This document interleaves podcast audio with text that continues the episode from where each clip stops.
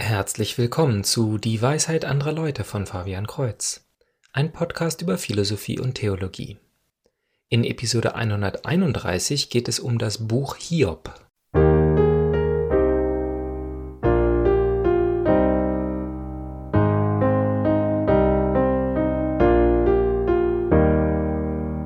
Bereits in Episode 44 habe ich über das Problem mit dem Übel gesprochen, diese immerwährende Frage, warum ein guter Gott so viele Schlechtes auf der Welt zulässt.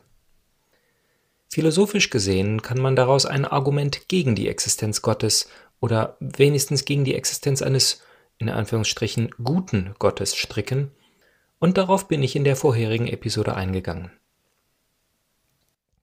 Das Buch Hiob dagegen ist nicht philosophisch strukturiert aufgebaut und bietet keine logischen Schlüsse oder Ergebnisse. Es ist das Werk von und für Gottgläubige, die über fromme Formeln für Kinder hinausgehen müssen, weil sie echtes Leid selber erfahren haben.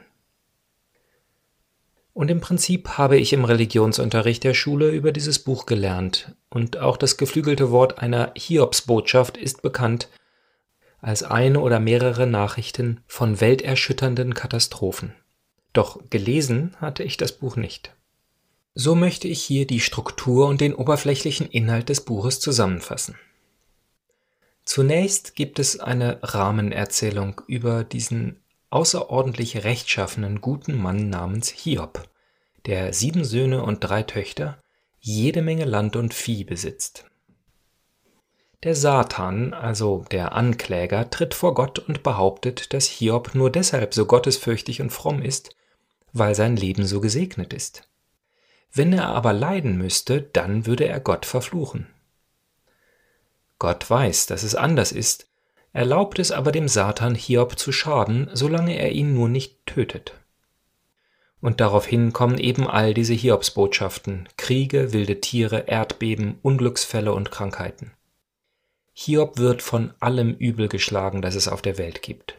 Seine Kinder und sein Vieh sterben, sein Reichtum und seine Gesundheit sind verloren. Nun kommen drei sogenannte Freunde und setzen sich sieben Tage lang still zu ihm, wie er in Staub und Asche sitzt. Dann fangen sie an zu reden.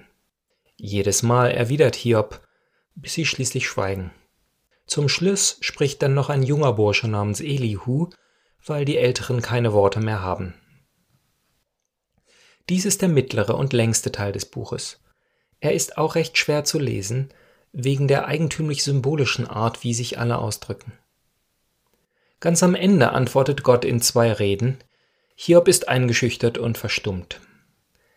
Gott weist alle drei Freunde zurecht, da sie ihn schlecht erklärt haben. Und schließlich wird Hiobs Leben wieder gesegnet. Er bekommt weitere sieben Söhne und drei Töchter und gewinnt noch mehr Reichtum und Vieh als zuvor. Der moderne Mensch wird eine schnelle Moral aus der Geschichte ziehen wollen. Etwas wie Gott ist groß und mächtig, wir müssen einfach akzeptieren, was kommt, äh, und am Ende wird sowieso alles gut. Es ist auch egal, wenn jemand stirbt, denn dann wird er einfach ersetzt. Wir haben auch gar nicht das Recht, ihn anzuklagen. Basta. Am Ende des Buches kommt man vielleicht mit diesem Eindruck weg. Doch ironischerweise ist dies auch genau, was Elihu über Gott sagt und sehr nah an dem, was wofür die drei Freunde zurechtgewiesen wurden.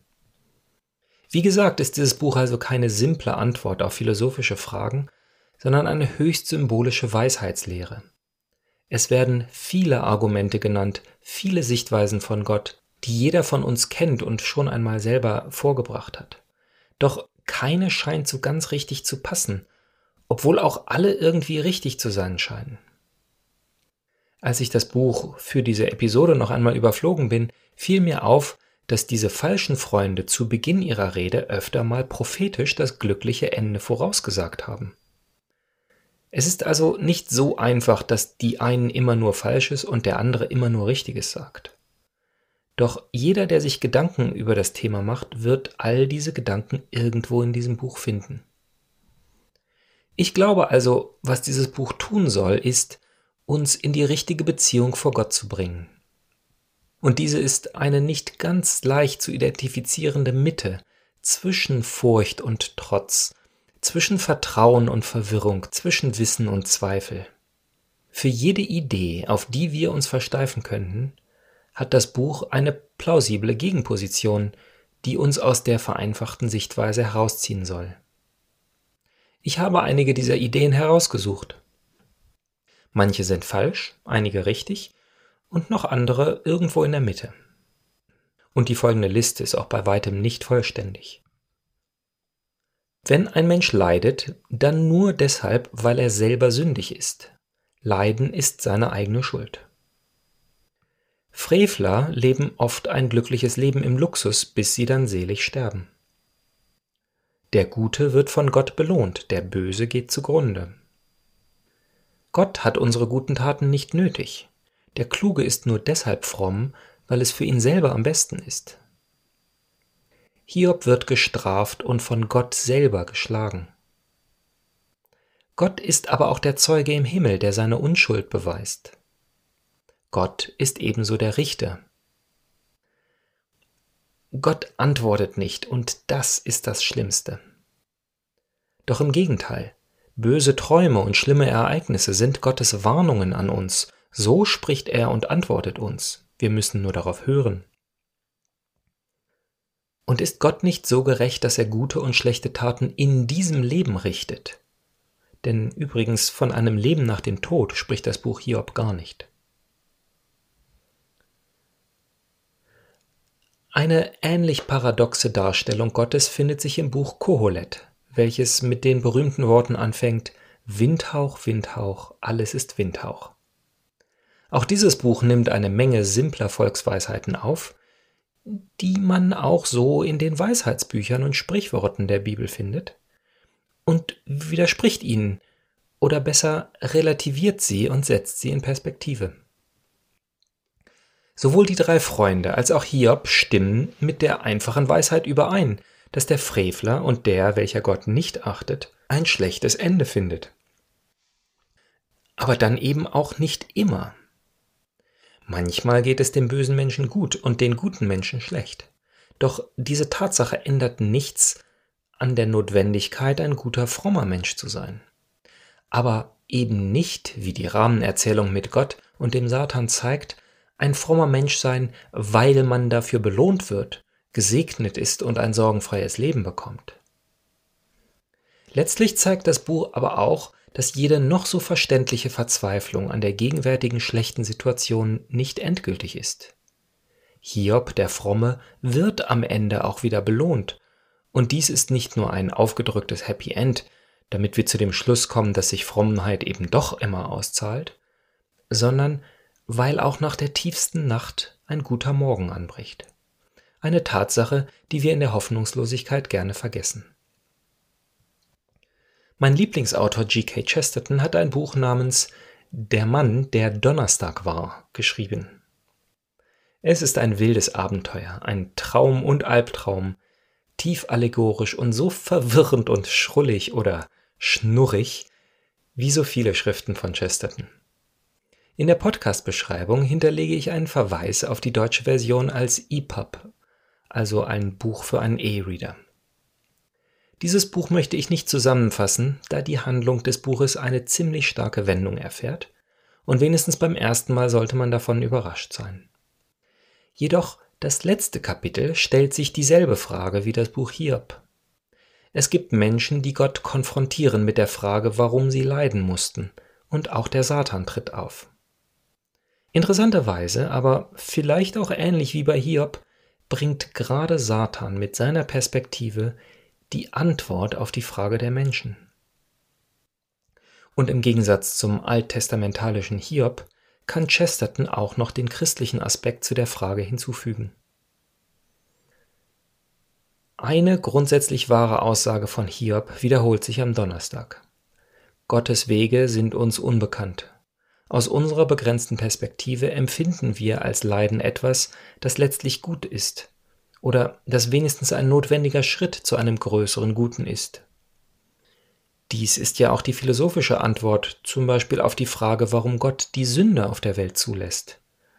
Das unglaubliche Gut eines freien Menschen, der sich ohne Eigennutz für das Gute entscheidet, ist es wert, macht es aber auch notwendig, dass jeder Mensch sündigen und so ein fast endloses Leiden seinen Mitmenschen zufügen kann. Doch in Christus hat Gott uns gezeigt, dass er unsere Entscheidung für das Leiden annimmt und Sinn daraus macht, indem er selber hineintaucht. Ich möchte nun Chesterton zitieren, werde dabei aber die Namen und Handlungselemente herauslassen, damit Sie, geehrter Zuhörer, das Buch später noch lesen können. Die Szene spielt in einem alten Garten, als die Sonne bereits untergegangen ist. Sieben steinerne Stühle stehen dort und in ihnen reich berobte Figuren. Ein Fest mit gutem Essen und Wein, Spaß und Unterhaltung ist gerade zu Ende gegangen. In der folgenden Stille stellt sich einer der Sechse gegen den großen Mann in der Mitte. Der Organisierer drehte sich in seinem Sitz zu ihrem Gastgeber und fragte mit grober Stimme Und wer und was sind Sie? Ich bin der Friede Gottes, sagte der andere, ohne sich zu bewegen. Der Organisierer sprang auf seine kostbare Robe gar sehr unter seinen Händen zerknitternd. Ich weiß wohl, was Sie meinen, schrie er, aber just darum kann ich Ihnen nicht verzeihen. Ich weiß, dass Sie die Zufriedenheit sind, die allerletzte Aussöhnung. Nun wohl, aber ich bin nicht ausgesöhnt. Wenn Sie von Anbeginn unser Vater und unser Freund waren, warum waren Sie zugleich unser größter Feind?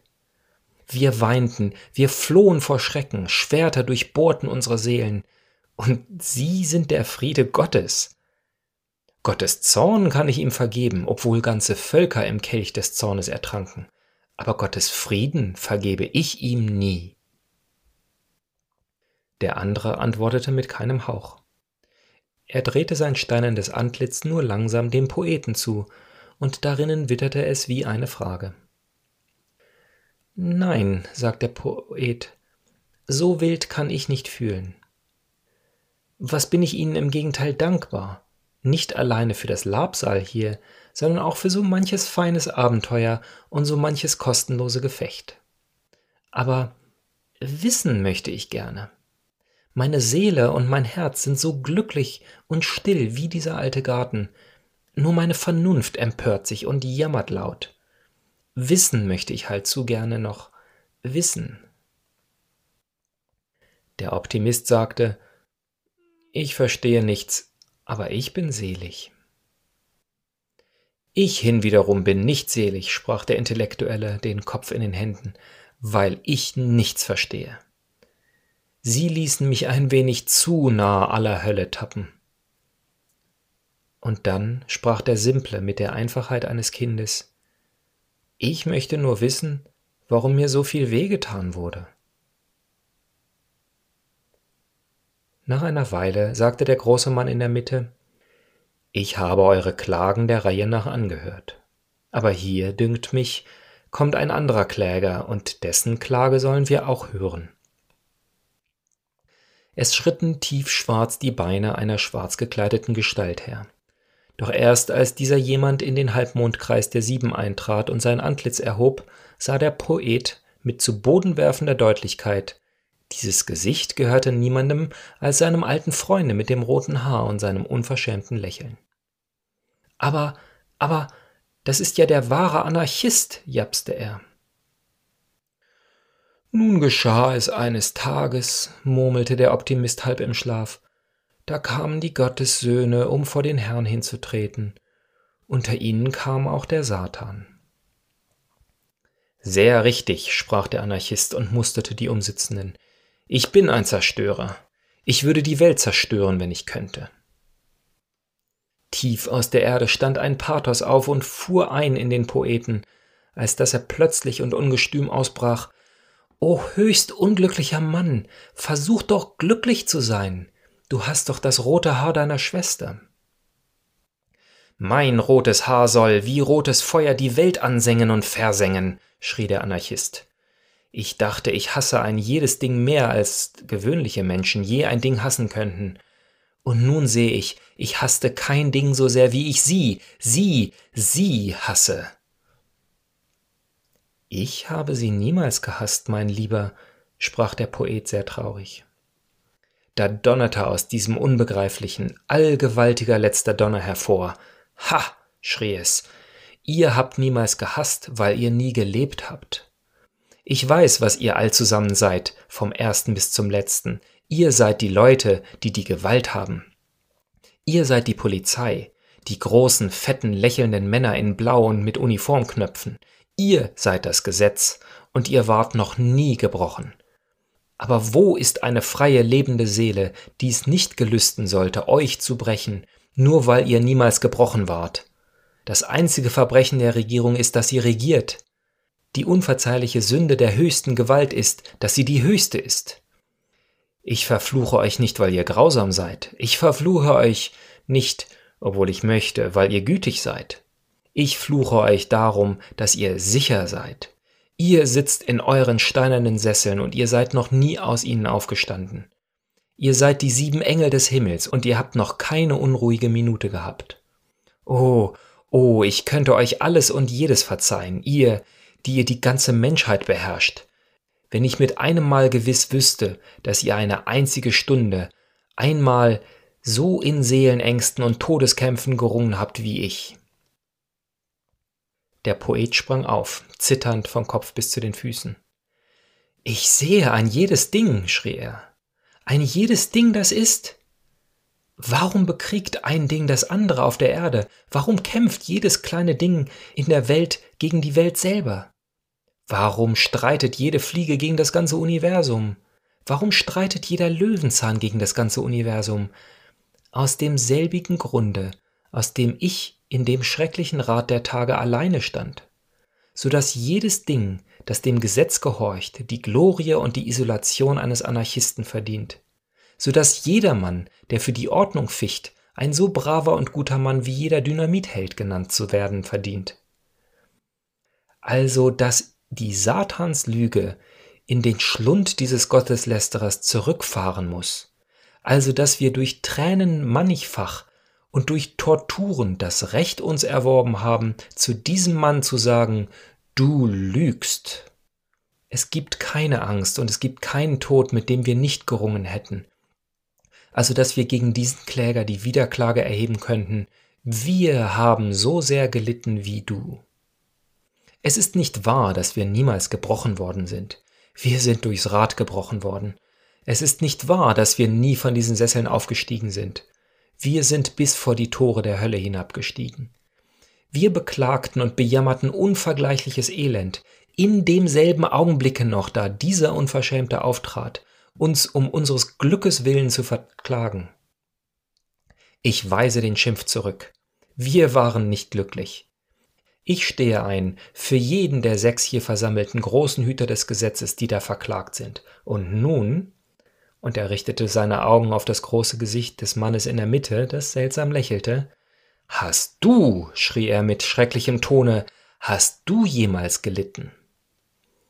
Und wie er es anstarrte, wuchs das große Gesicht zu einer scheußlichen Größe an und wurde immer noch größer und größer. Größer sogar als die kolossale Memnon-Maske, die ihn als Kind aufschreien ließ. Und wurde schließlich so groß, dass es den ganzen Himmel füllte und alles unter Dunkelheit setzte und gerade ehe diese Dunkelheit ihm die Augen und alles Gehirn aushackte, hörte er eine Stimme Fernher, und die sang einen bekannten Satz, den er irgendwo schon einmal gehört hatte. Vermagt ihr aus dem Kelch zu trinken, aus dem ich trinke?